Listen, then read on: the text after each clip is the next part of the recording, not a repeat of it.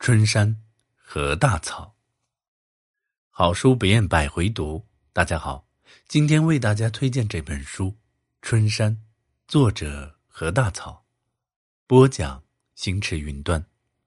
本期素材来自豆瓣读书，本节目由手艺人工作室出品。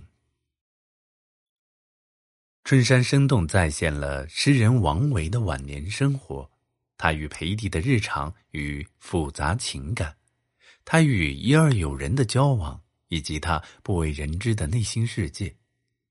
诗与禅是探究王维内心宇宙的两把钥匙，它们包裹着王维的内心，令其呈现出诗意与哲学的光芒，生命由此获得了滋养、圆融与升华。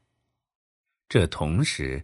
也是窥视中国文人在历史磨难中一路走来的一条门缝。何大草出版或发表有长篇小说《刀子和刀子》《崇祯皇帝忙春秋》《所有的乡愁》小说集《贡米巷二十七号的回忆》散文集《记忆的尽头》以及诗歌《静居寺》《怀夏读史组诗》等。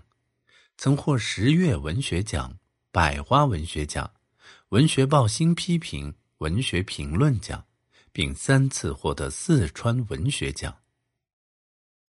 唐朝大诗人王维出生于河东蒲县，也就是今天的山西运城，他的祖籍则是山西祁县。不管怎么说，山西人的属性已经坐实。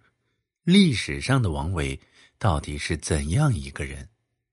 人们印象里的王维和历史上真实的王维之间到底有何等的距离？这些问题好像重要，也好像没太大探究的价值。他的名字的由来，他对诗和画的喜爱，都已经广为人知，却未曾想到，在今天之蜀人何大草的小说《春山》里，王维的形象却不由得近了许多。清晰了许多。王维的诗才画才不需要多说，他长于山水田园诗，与孟浩然并称为王孟。所谓“诗里有画，画里有诗”，说的就是王维。这一点在小说《春山》里也有记录。只不过晚年的王维显然已不过多关注自己的诗与画。到底达到了一个什么样的高度，而是充分体现出了他的另一面，即所谓的诗意、禅意，竭尽全力也好，心知肚明也罢，已经暮年的王维显然已经不必在名和利上过多的纠缠什么，不会像当初为了考中进士一样去曲意逢迎，而是可以。活出一个真实的王维，真实的自己。而之所以能够在此时多考虑一些本真本我，一个决定性的因素是年龄到了这个份上，生活阅历已经不同于以往。再一个，就是安史之乱带给王维的阴影，显然也在相当程度上深深的刺激了王维。他不再是以往那个可以优雅的当着自己的不大不小的官，优雅的写诗画画访友的王维了，而是已经有了人生再也抹不掉的污点，而且还差一点因此而送命。所以这个时候的王维才真的是想开了，更不用说晚年的王维也不是一个人在战斗。一个人在思考，而是有一个好哥们儿秀才裴迪。裴迪是怎样的一个人？今天的人们知道这个人，多半是因为王维写过《辋川闲居赠裴秀才迪》《山中与裴迪秀才书》《赠裴石迪》等诗。两人的身份地位之间的差距其实是很大的，一个是大官。一个则几近白丁，而且也有年龄的差距，差不多就是一代人的水平。但在春山中，在王维晚年能够陪着他的，却不是别人，而是裴迪。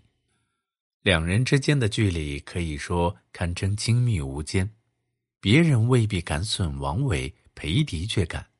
即使是裴迪打着王维的旗号给别人送假话，王维也情愿题诗于上，帮助裴迪解决眼前的麻烦事儿。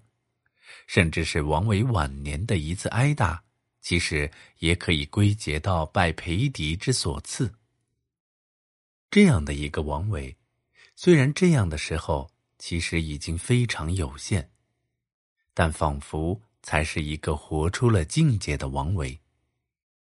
年轻时的相佛，充其量只算得上表面现象，此时在与裴迪的相处中。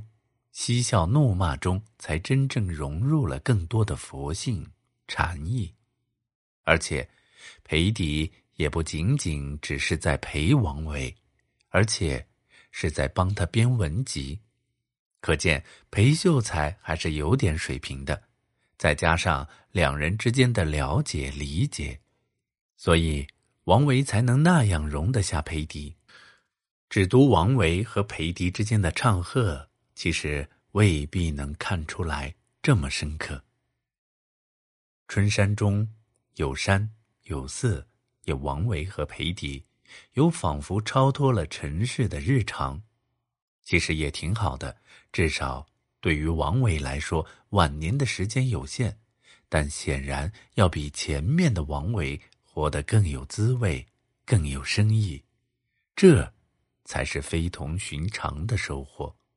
至于其他，管他呢。